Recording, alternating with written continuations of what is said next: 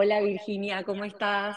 Buen día, Rosario. ¿Cómo estás vos? Yo estoy muy contenta de estar aquí contigo y con, con la gente que estará, que estará también del otro lado. Yo me quiero permitir un minuto cursi para decirte que estoy muy emocionada de esta charla. Eh, la gente que me sigue hace rato sabe que soy fanática tuya, que te cito todo el tiempo, que me inspiro en tu trabajo, eh, personalmente, más allá de lo profesional, también eh, he ido a tus charlas, leo tus libros, leí El fin del autoodio, eh, me ayudaste en muchos momentos personales a tomar decisiones vitales, así que es de verdad un honor estar acá charlando con vos. Qué alegría, bueno, lo recibo en el corazón. Si, te hace bien, la idea es esa, ir pudiendo acompañar siempre en tantos años de trabajo, pero en este momento de, nosotros los humanitos, atravesando pandemia, guerra y todo eso que nos rodea, creo que nos tenemos que acompañar, los peregrinos, sobre todo eso, acompañar el ánimo, el ánimo. Así que bueno. Eh, no, no. Sabes que sí, que, que por eso te llamaba para charlar hoy, porque me parece que la gente necesita escuchar palabras hondas que le den un poco de sentido a este momento que estamos viviendo y también me quiero tomar un segundo para, para contarte que desde que agendé la charla con vos, un amigo muy, muy querido, que es casado con una de mis íntimas amigas, tuvo un accidente muy feo y está internado en este momento y estamos todas, ay, me, me empiezo a emocionar. Mm pero está, la está pasando mal él y la familia, así que a la pandemia y a la guerra y a todo lo que a uno le causa, viste, decir por qué nos cuesta tanto la vida, sumo, sumo este incidente que, bueno, y le dedico el capítulo a él. Eh, bueno, que, que, pueda ir saliendo de este, de este trance, de esta situación. Un abrazo a toda su familia y también a él. Eh, yo creo que cuando estas cosas suceden podemos acompañar a la distancia de alguna manera también sus seres queridos más cercanos, hablarle, alentarlo. Eh, en verdad, te diría que la ciencia de avanzada, de vanguardia, está yendo hacia la noción de que el cerebro no produce la conciencia. Entonces alguien puede estar, o sea que la conciencia usa el cerebro como, no sé, el, programa eh, eh, utiliza la radio o el celular para expresarse. Eh, por ende, no hay, eh, a veces no hay barreras entre lejos y cerca. Se, le puede acompañar, se le puede hablar desde donde están, si así lo sienten. Eh, así que bueno, mi, abrazo. y sí, es cierto, cada uno de nosotros está transitando o algo personal o algo de gente cercana. Y también cuando uno va abriendo el, corazón a, a, lo que pasa, de alguna manera todo se vuelve personal, todo se vuelve personal. O sea, en este momento a mí me duele lo que, lo que te está doliendo. Eh, y es así, y está bien que sea así, así como estoy alegre a su vez de estar aquí charlando juntas. Eh, somos así los humanos, tenemos varias emociones a la vez. Sí, sí, Virginia. Y bueno, como, como charlábamos con vos, hoy teníamos ganas de hablar de todos esos momentos donde la vida parece costarnos, eh, ponernos a prueba. Creo que a todos se nos ocurre, si cerramos los ojos, un montón de escenarios que causan eso, ¿no? Nombraste pandemia, nombraste guerra, eh, yo nombré un accidente. Hay veces que son cosas más pequeñitas, ¿no? Eh, de, de, la cotidianeidad, la falta de autoamor de la que vos tanto hablás, el miedo, yo una vez leí un texto que vos escribiste sobre la espera para la revista Sofía. No sé si te acordás. Eh, eh, sobre todos esos momentos en que lo único que se puede hacer es esperar. Sí, sí. Eh, sí, es una espera activa, es una espera alerta. Es mejor si es una espera comunitaria, en donde uno esté, aunque sea por internet, en contacto con quienes le den aliento o a quien darle el aliento eh, en tiempos difíciles, lo que hoy se sabe, después de que se fue mm, nutriendo el concepto de resiliencia de Cyrulnik, esta, cosa de que salimos de las dificultades em, más templados, más crecidos, lo que hoy se sabe es que cuando hay una situación difícil que de que atravesar, sobre todo bueno, en, lo personal, pero también en lo colectivo. Y lo colectivo puede ser nuestra familia inmediata, y, o en este caso la humanidad casi toda.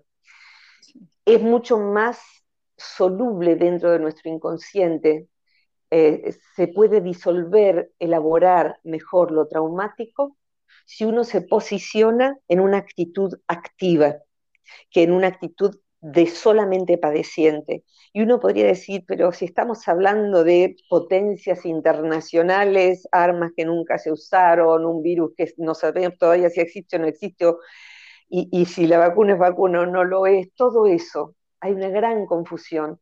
Sin embargo, hay mucha gente hoy recibiendo, por ejemplo, por ahí en Argentina es más difícil hoy, pero recibiendo a gente de Ucrania en países de Europa, he hablado con muchos alumnos que están en distintos países, la satisfacción de poder dar cobijo, algo caliente, eh, y el que no puede eso, puede otra cosa, y todos podemos hacer inclusive activismo unipersonal, es decir, crear post para crear conciencia, crear un podcast como el que vos estás eh, emitiendo en este momento, eh, la persona que colabora es un poquito el colibrí que lleva su, gotita de agua al incendio. Eh, va conformando parte de la masa crítica del cambio de la humanidad. Así que eh, a no quedarse pasivo, porque pasivo es víctima de las circunstancias.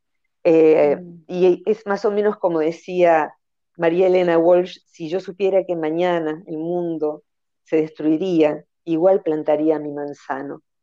Es mm. decir, que a veces en boca de ella hay una frase parecida de Mandela, pero eso, lo que yo tengo para hacer, lo voy a hacer y lo voy a hacer mejor, a ver si puedo acompañar. Así que bueno, eso, es tiempo para estar muy activos ante la realidad. Mm.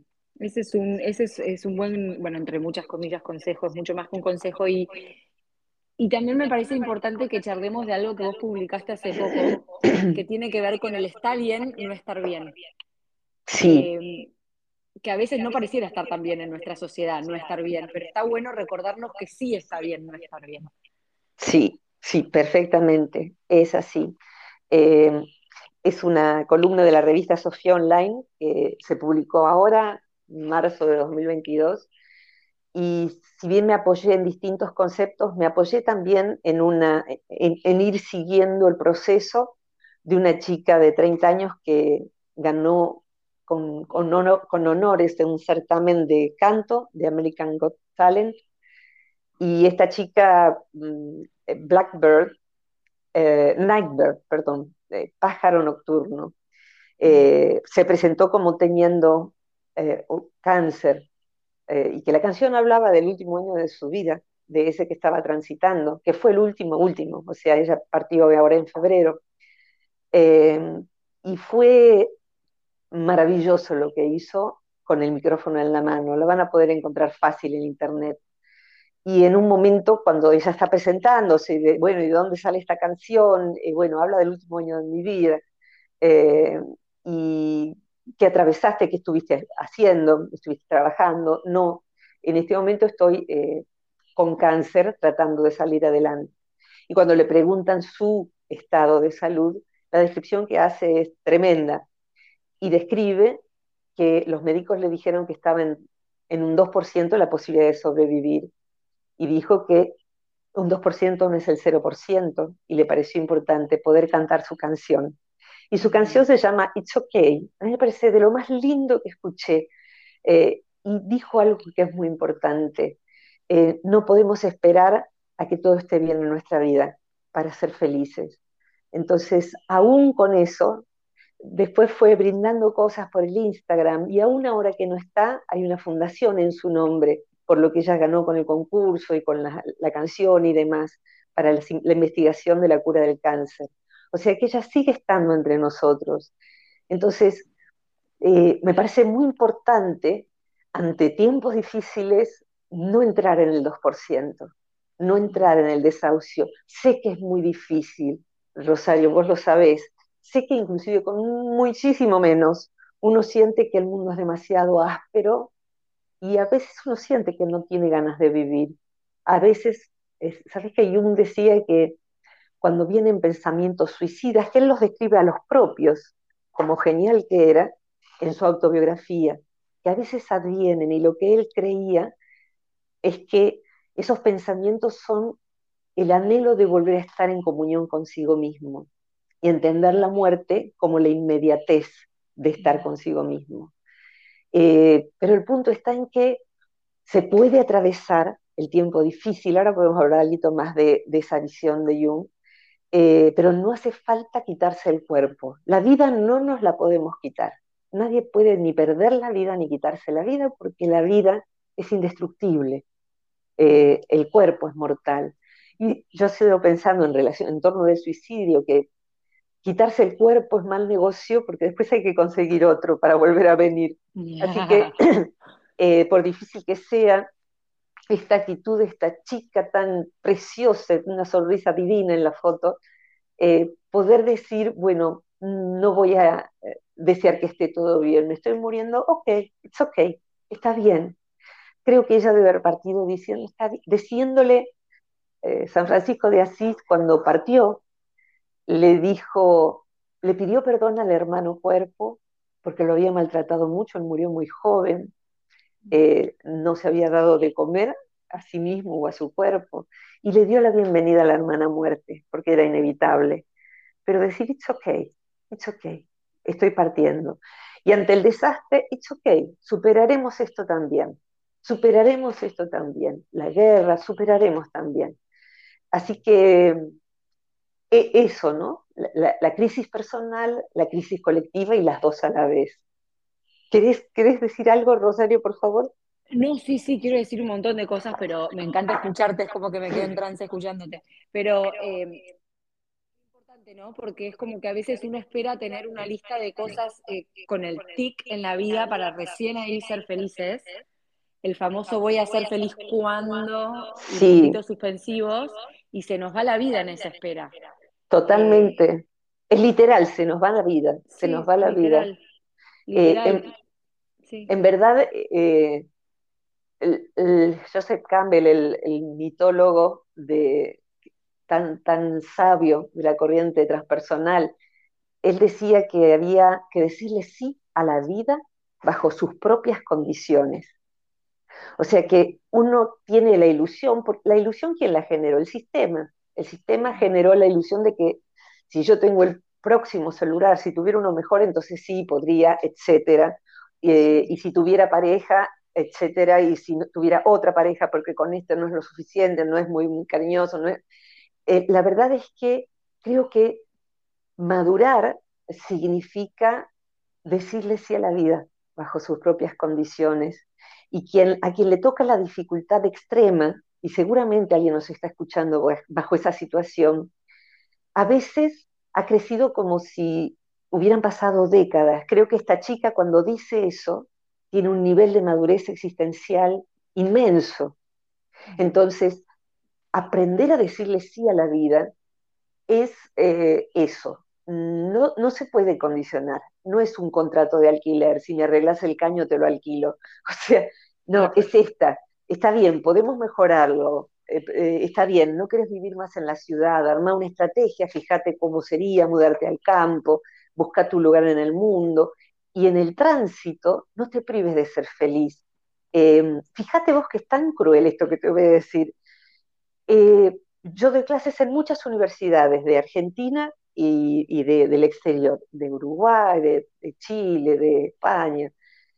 Y siempre pregunto para ver si algo cambia. Por ahora, en treinta y pico de años no ha cambiado. Si en alguna universidad se, usan estas palabras, feliz, felicidad, amor, pareja funcional, altruismo, alegría, eh, regocijo, contento, gozo. Gozo va para lo sexual, el resto olvídate. Olvídate. O sea, el psicólogo nos han formado para la patología, y la persona feliz no está en, la lista. Eh, y si alguien es feliz en medio de la dificultad es recontra sospechoso. Me viene a la memoria una breve anécdota que me, contó una paciente hace mucho tiempo, hace bastante que no hago clínica, pero la hice por 30 años. yo me gradué en el 84. Eh, su, su, marido era psicoanalista, ella era arquitecta y tenían una única hija. Y la hija tendría cinco años cuando esto sucede. Estaban jugando las dos, no sé a qué, no importa, estaban muy gozosas, muy felices, muy cachorras las dos, como porque precisamos cachorrear, inclusive en medio de la desgracia, no importa. Entró el señor, que era un psicoanalista muy serio, colgó su abrigo y dijo, las miró y dijo, están maníacas. Mm. O sea, no, no estaban maníacas, estaban felices, cariño. estaban disfrutando, no es una patología. O sea que, digamos que para quien no conozca la palabra, dicha así en sencillo es estar desbordada de un modo no saludable. Entonces, eh, no, no. Eh, eh, mirar a la persona, de hecho, mirar al paciente con ojos de pobrecito vos, el loquito que estáis sentado, veamos qué patología tenés. Es muy triste esa mirada para el paciente y es muy duro para un psicólogo o psiquiatra mirar siempre solo desde ahí. Así que necesitamos encontrar, se están abriendo, sí, líneas de educación emocional y la psicología transpersonal ha ido encontrando la noción de espiritualidad, espacio académico en muchísimos lugares, porque todos estos lugares que te digo son universidades, hospitales, colegios de psicólogos. Y te diría que la gran crisis que estamos viviendo fue acrecentando también la necesidad de instalar la noción de psicología y espiritualidad. En Argentina hay varias instituciones muy académicas que incorporaron la palabra espiritualidad. Y sin eso, que no tiene que ver con lo religioso no necesariamente, sin eso la vida va quedando privada de sentido, a mí me encanta la espiritualidad de los ateos, por ejemplo, porque está bien arraigada la tierra. Eh, así que bueno, atravesar la dificultad, los tiempos difíciles, con una noción de evolución personal y colectiva, que abarca inclusive a los seres sintientes de otras especies. Los, aquí te contaba Rosario antes de empezar, este, lo tengo a Tashi al lado mío, y bueno, él me ayuda a evolucionar, mi perro, tiene seis meses, pero hasta, hasta octubre tuve dos perros durante 12 años que partieron con diferencia de una semana, uno del otro. Los amé indescriptiblemente, pero se ve que vencía el pasaporte para estar aquí, porque bueno, murieron por distinta razón, eran de distinta edad, de uno 11, el otro 12, eh, distinto género, pero murió la perra la semana siguiente mi perro, mi amado. Mm. Yo sé que los ayudé a evolucionar. Eh, manejaban un montón de palabras, entendían, pero también ellos me hicieron evolucionar a mí. No son especies inferiores, nuestros hermanos menores, son diferentes, nada más, nada más.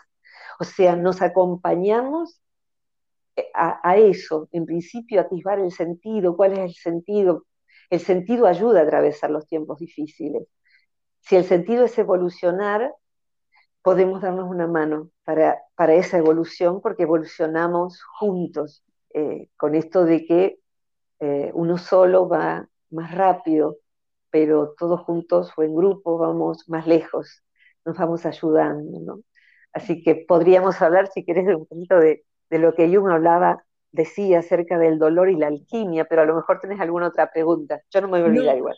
Eh, tenía, tenía algunos comentarios, pero me parece bien porque uno de ellos era justamente eso, como volver a lo que habías mencionado de Jung. Así que Jung, sí, sí, claro que sí. Eh, él, está aprendiendo a ser perro guardián.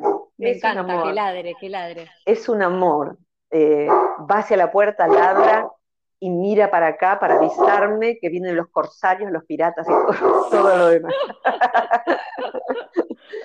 es, impresionante ver la evolución en los animales. O sea, mm. hace cuatro meses que está aquí, no solo creció 20 kilos en cuatro meses, porque es enorme, sino que entiende clarito cuál es su función. Y sus funciones son muchas. Porque está atento, porque no está invadido de sistema. Nosotros perdemos nuestro norte, de nuestra brújula, cuál es nuestra función cuando nos volvemos desatentos a la vida. ¿Cómo puede ser que uno le habla a un perrito y el perrito mira a los ojos, no mira a los pies, nos mira a los ojos y escucha y entiende. Un bebé entiende, comprende mucho antes, eh, antes de poder hablar un bebé.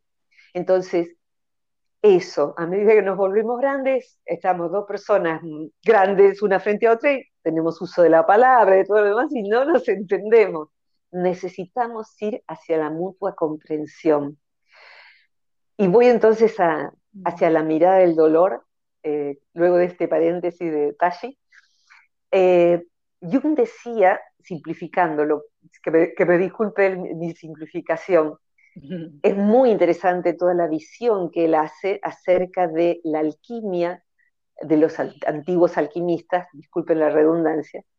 Eh, los antiguos alquimistas, en verdad, no hablaban, creo que ya todos lo sabemos, no hablaban de, del aspecto físico de convertir el plomo en oro. Hablaban del aspecto uh, simbólico e inclusive ritual. O sea, posiblemente había alambiques y todo lo demás, y, mecheros y, cosas de química, eh, pero en verdad el asunto es la metáfora, la metáfora, lo plomo en oro, convertirlo, transformarlo, es en verdad transmutarlo, y esa es nuestra tarea. ¿Cuál es la diferencia entre transformar, cambiar y transmutar? Transmutar como transpersonal es ir más allá de lo personal, más allá del ego, ir hacia el espíritu integrando al ego. Transmutar es que esa mutación nos lleve hacia algo más elevado, más íntegro, más lúcido, más que pueda comprender mejor la realidad. Mm. Y entonces es transmutar, el plomo en oro es transmutar nuestras densidades personales y colectivas en algo inalterable. El oro representa eh, lo que no muta, porque no se oxida. No importa lo que se haga con el oro, el oro sigue siendo oro. Y el mundo está tan loco que, bueno, a lo largo de siglos se lo tomó literalmente.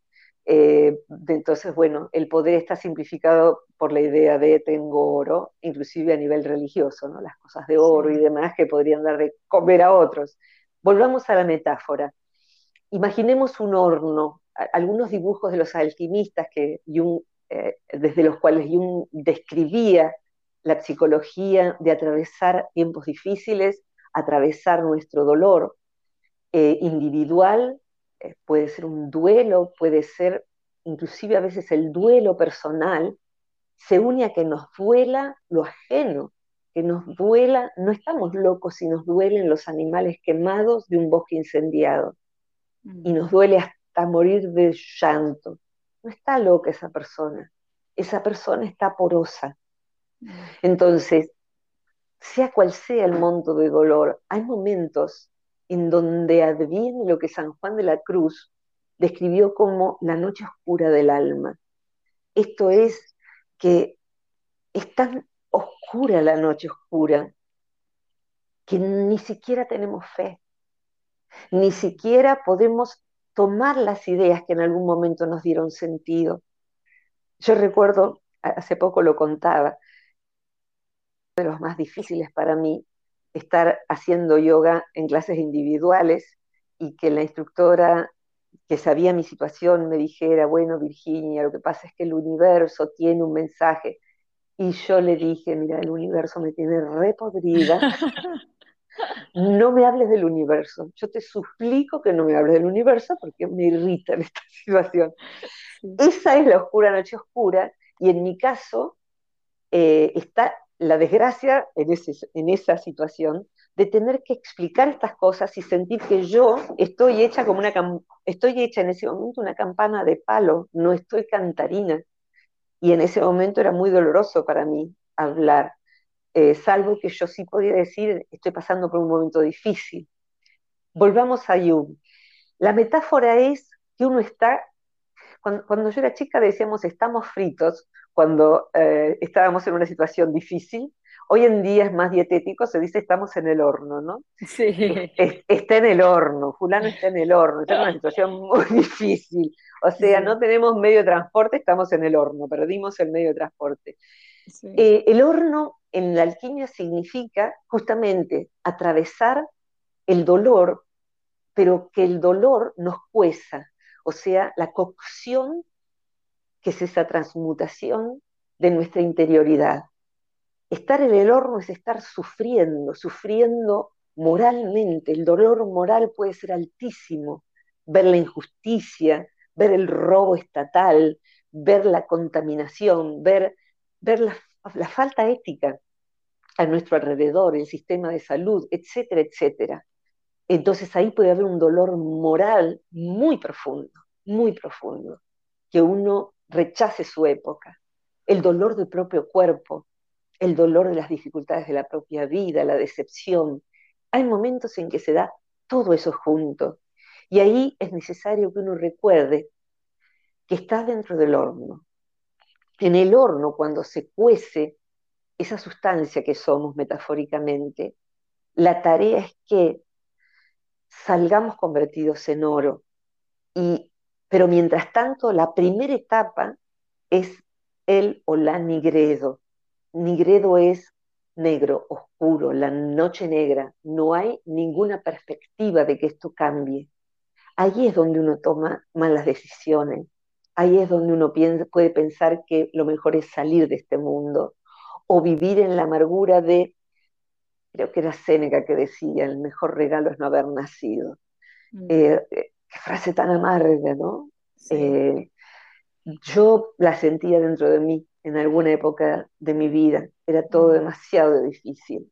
Y es, es normal, o sea, uno no puede dirigir lo que uno siente. Si uno siente eso, hay que simplemente verlo y decir, una parte de mí está viviendo esta cocción, hay otra parte de mí que es cantarina y alegre, pero ahora no estoy en contacto con eso. Tengo que saber esperar, es lo que vos decías, ¿no? Como Germán Hesse pone en boca de Siddhartha en su maravillosa obra, eh, cuando Siddhartha pasa por su propio horno, que incluye tener un hijo que, con una mujer difícil, o sea, ahí está toda esa historia descripta, él describe también, se presenta como yo solo sé hacer tres cosas, pensar, meditar y esperar. Qué interesante, qué tremenda estas tres cosas. Pensar significa poder discernir y que el pensamiento no quede ofuscado por el sentimiento. Y el sentimiento tiene que aprender a esperar. Y perdón, dije mal, pensar, meditar y ayunar. Ayunar es el cuerpo. Ah. En ese esperar de la emoción, entonces, primero está la nigredo, eh, es la oscura noche oscura. Y en algún momento, si tenemos el buen soporte, eh, porque hay que buscarlo, un buen soporte eh, de cualquier índole, un buen terapeuta en particular que tenga estas nociones, es muy importante para mí ha sido y sigue siendo muy importante, que nos recuerde que en algún momento aparecerá el alba y que nunca la noche es tan oscura como antes de amanecer. Hay un cuadro de Magritte, hace mucho no recuerdo esto, Rosario, hay un cuadro de Magritte en donde él ha pintado el momento justo en que la noche termina y justo en el que el alba empieza a acontecer. Es un cuadro extraño porque hay que pintar ese instante con las luces, los colores de ese instante. Yo creo que ese cuadro es eso. Todavía estamos en la Nigredo, pero está padeciendo lo que se llama en latín albedo, el alba. Mm. Estamos en la oscuridad, pero hay como una promesa. La espera se transforma en esperanza. Mm. Y es una esperanza del espíritu. No es la esperanza de encontrar a mi alma gemela, todas esas son albas postizas, duran lo que un peinado al viento, o sea que bueno, no, es, es muy profundo. De pronto, creo que Conrado de Rox lo decía, mi corazón se ha despertado brillo esta mañana. De pronto, eso que es sordo adentro, como, como un piano con sordina, de pronto tiene un leve sonido, allí está, allí está, ahí está, eso extrañaba yo. Esa es el alba, que promete a su vez el día. Y el día sería un rubí, la rubedo eh, se llama. Entonces, el horno en un momento va a dejar, a ir perdiendo temperatura hasta que salgamos templados. ¿eh? Templado es eso, ¿no? Y de hecho, si conocemos una persona que además de con la edad, con su experiencia ha hecho algo bello, es como un rubí, es transparente y a la vez impacta por ese color de su sangre, de su corazón. Entonces, la promesa es esa, si trabajamos correctamente.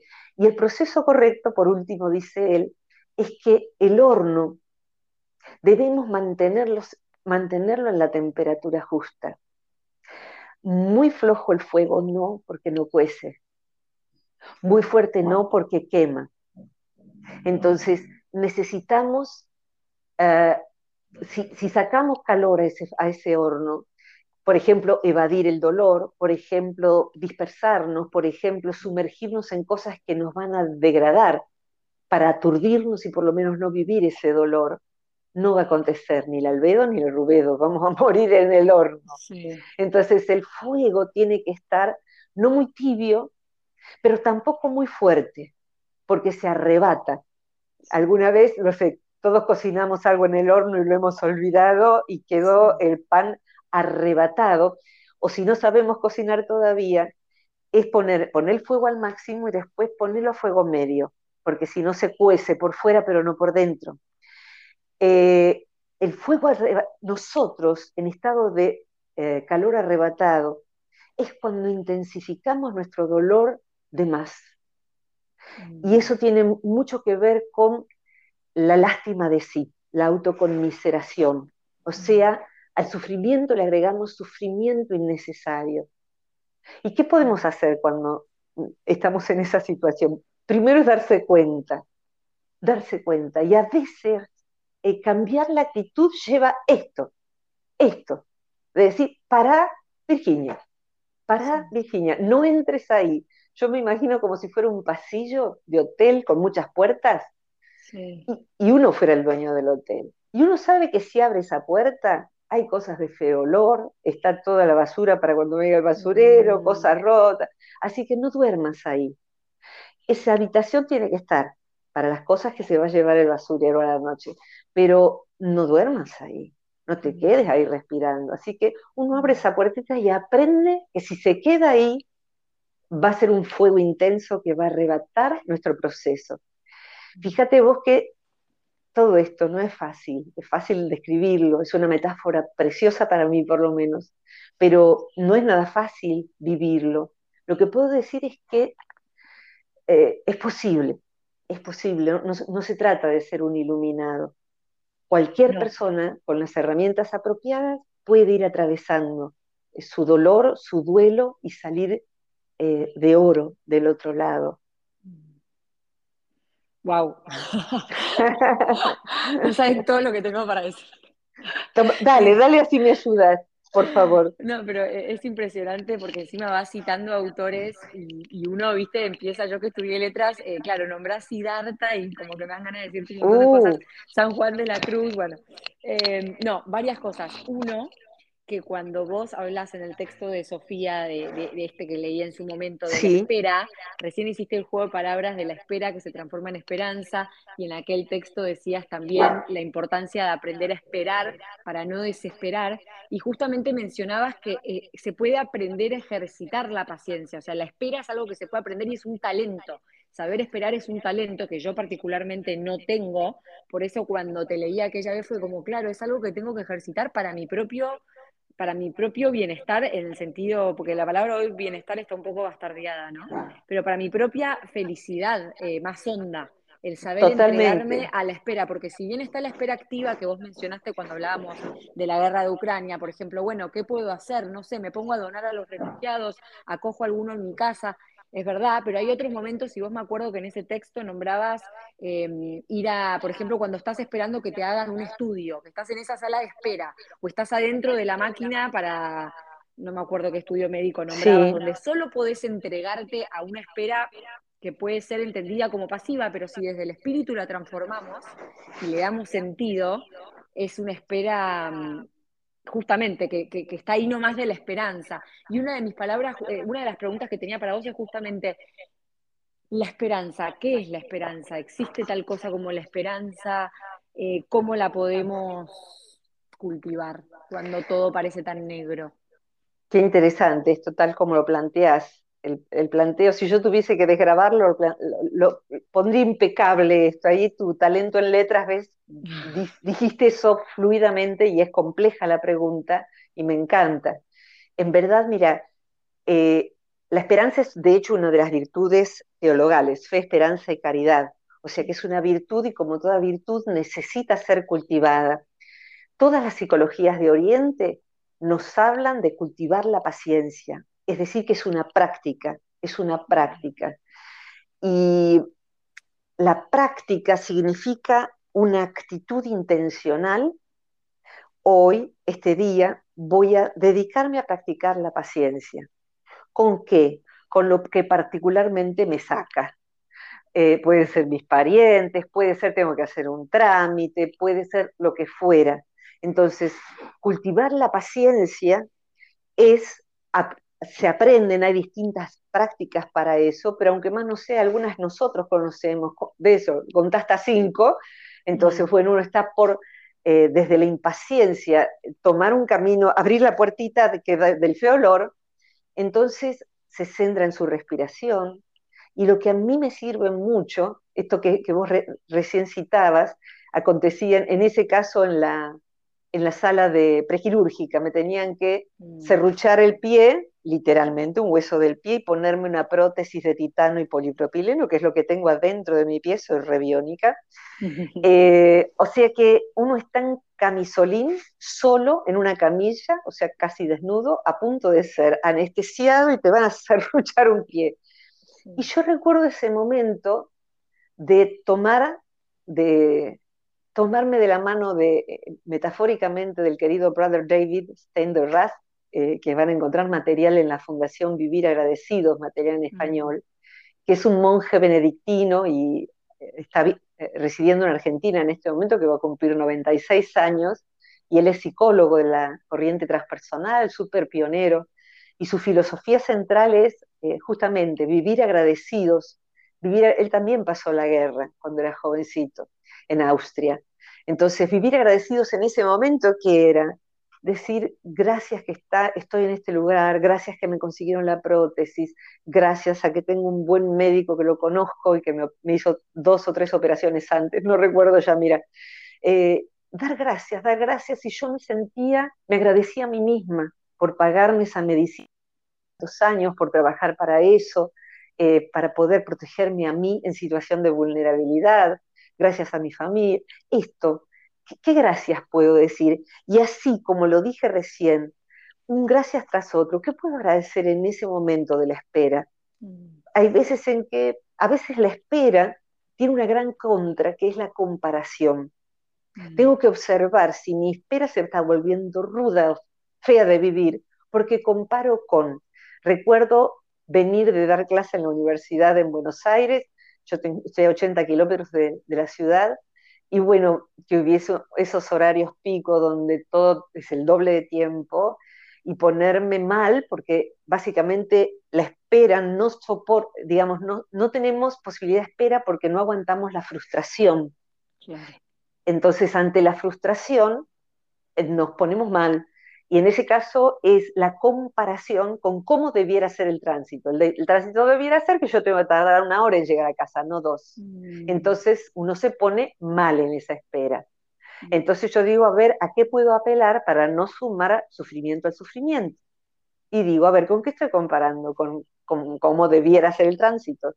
En India, por ejemplo, está muy claro que podés llegar a cualquier hora, que podés viajar en el techo del tren, o si estoy comparando con algo que no es. En ese momento, ese sufrimiento es como sacar el pie del acelerador. Entonces digo, a ver qué puedo hacer, puedo agradecer.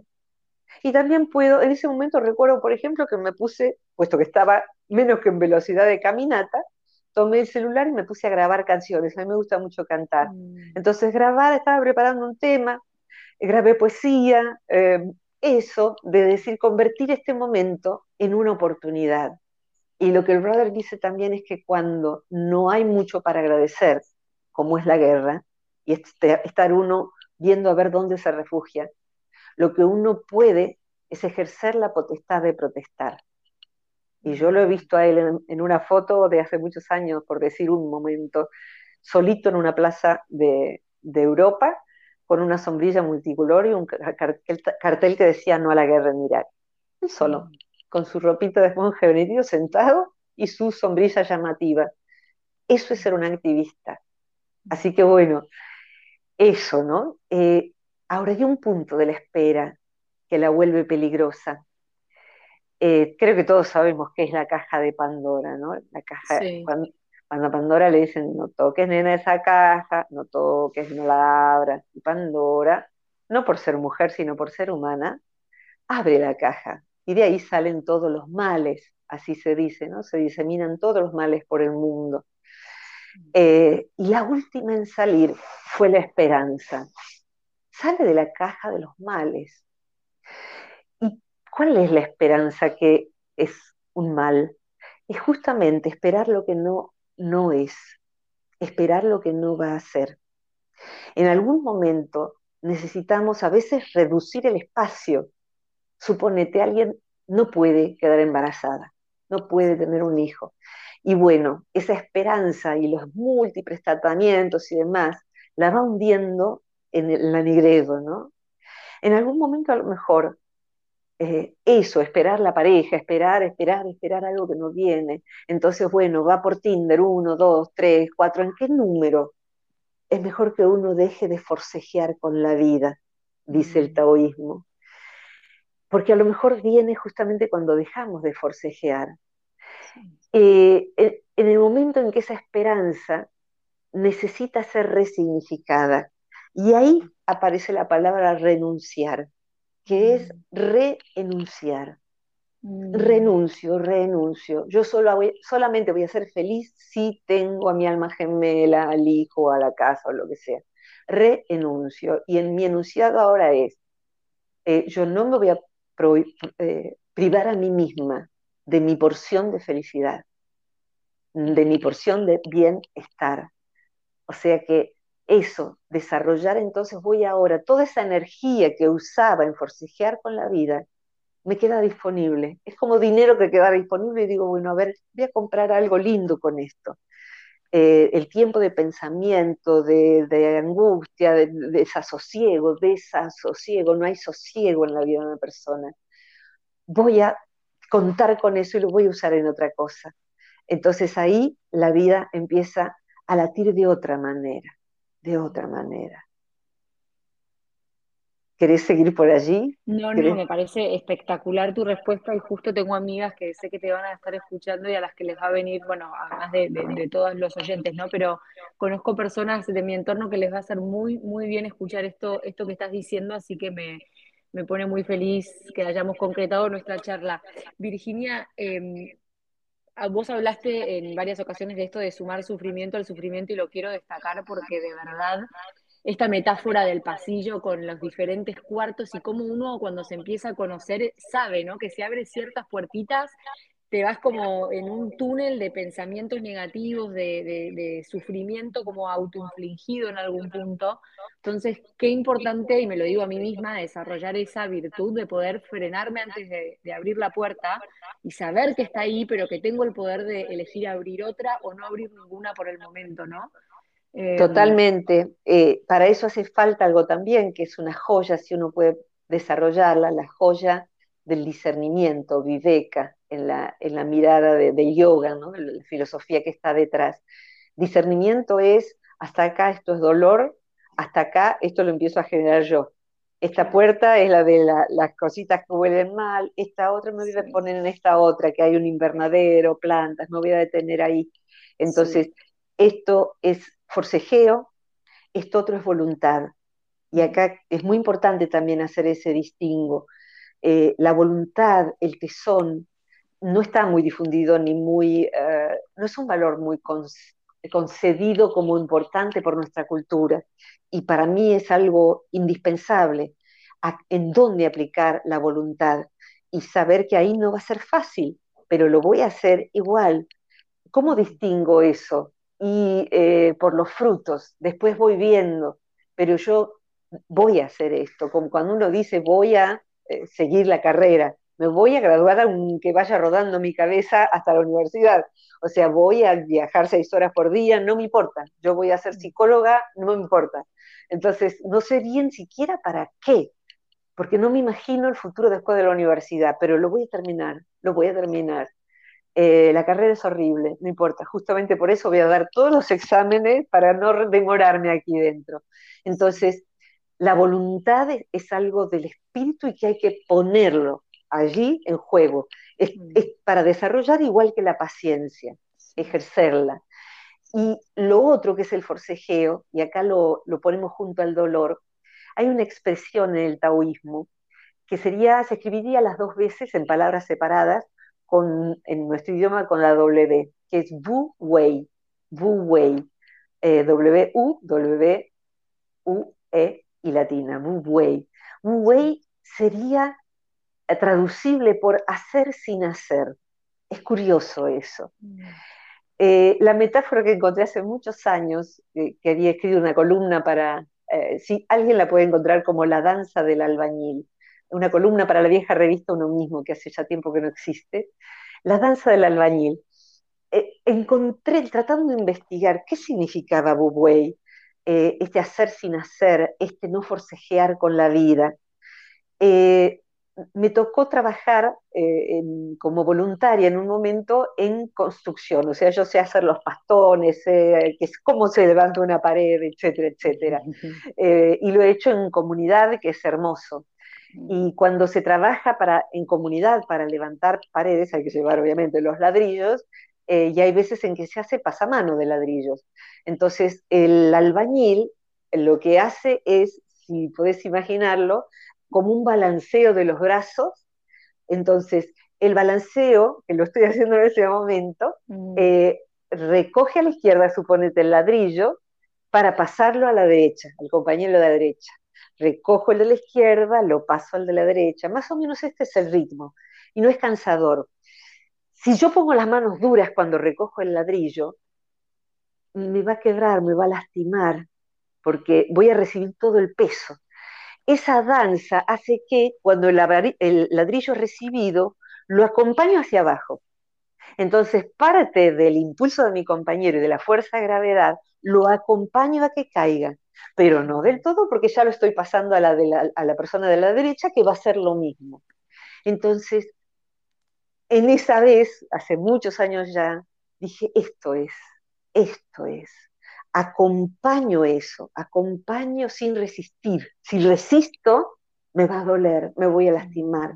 Entonces, asiento a este momento para construir algo con eso.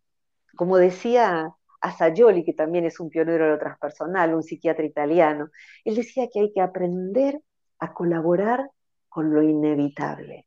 Mm.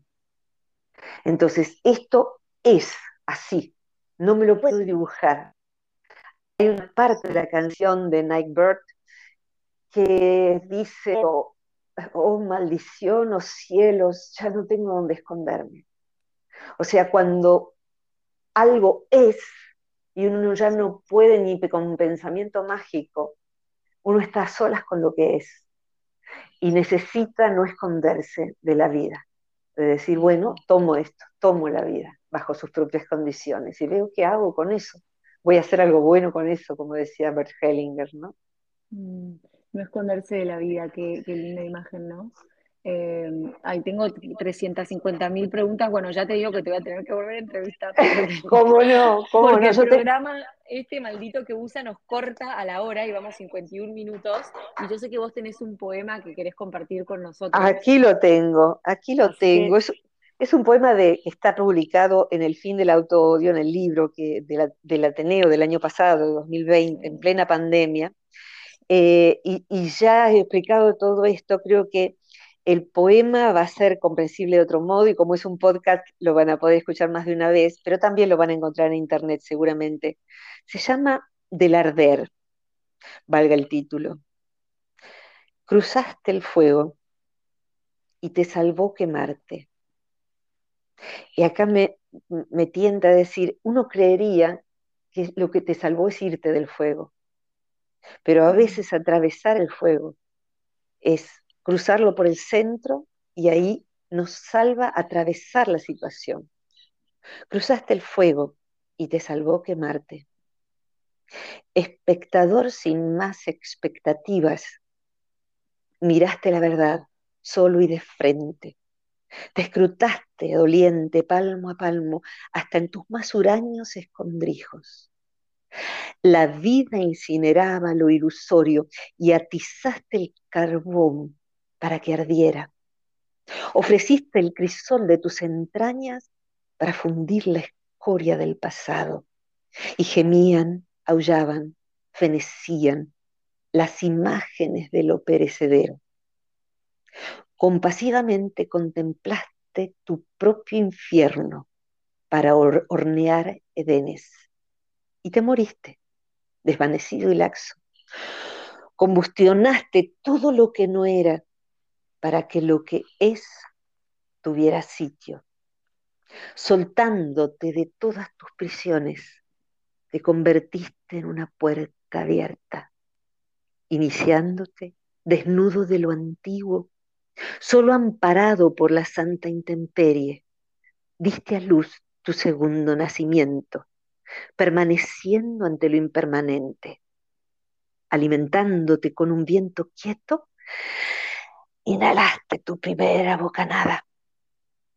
Y no gritaste, emitiste a mi oído un lúcido y espléndido silencio. Mm. Esto es, te diría que redondeando, eh, ya que el sistema, igual que la vida, va a cortar cuando estemos en, así en, pleno de entusiasmo, ojalá uno pueda irse así, eh, el dolor y sus causas, sus situaciones, son perecederos, son impermanentes.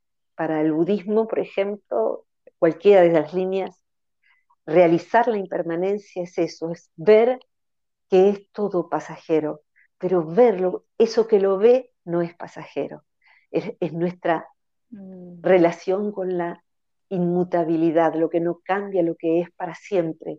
Eso, muere el cuerpo, pero la vida no muere. Desde ahí uno puede observar lo que perece, lo que es transitorio, lo que corre como el río, desde un lugar que es nuestra orilla. Así que eso es inmutable. Wow, Virginia. Vamos a tener que escuchar todos este podcast muchas veces porque tenés una profundidad eh, que, no quiero que nada se me pase desapercibido, así que yo personalmente voy a ponerle play más de una vez. Y bueno, finalizo agradeciéndote una vez más y con, con la certeza de que nos vamos a volver a encontrar para seguir profundizando. Es un gusto, ha sido muy lindo charlar contigo. Seguramente se debe escuchar que he estado con una sonrisa todo el tiempo, eh, porque bueno, también este diálogo del modo en que planteas tus preguntas, el modo en que planteas tus preguntas te diría que devela tu intención, que es la misma que la mía, ¿no? De acercar consuelo, herramientas eh, y, un poquito de, combustible para la esperanza. Y también creo que eso de, la intención de discernir en lo personal este momento difícil, como cada uno de los momentos, también se resolverá. Eh, y vamos a ser eh, sobrevivientes de este tiempo. Y quienes no lo fuéramos, por la razón que nos toque, eh, yo creo que volveremos, que volveremos, pero si no fuera así, todo lo que trabajamos para poder bien estar, porque es muy importante la palabra que usaste, bienestar en esta tierra, en esta identidad, eh, necesita la misma actitud para vivir que para partir. Como decía de esta chica, debe haber partido diciendo, it's okay, it's okay, me estoy yendo, me estoy yendo. Yo aspiro a eso por lo menos, cuando toque, cuando toque. Pero no te nos vayas todavía, que tenemos que aprender mucho de vos. Tengo que criar a Tashi, la verdad que sería un engorro dejarlo. Todavía, todavía nos queda mucho, mucho Virginia. Bueno, un abrazote. Un abrazo muy grande a vos y a todos los que estén del otro lado. Muchas gracias. Hasta la próxima. Gracias.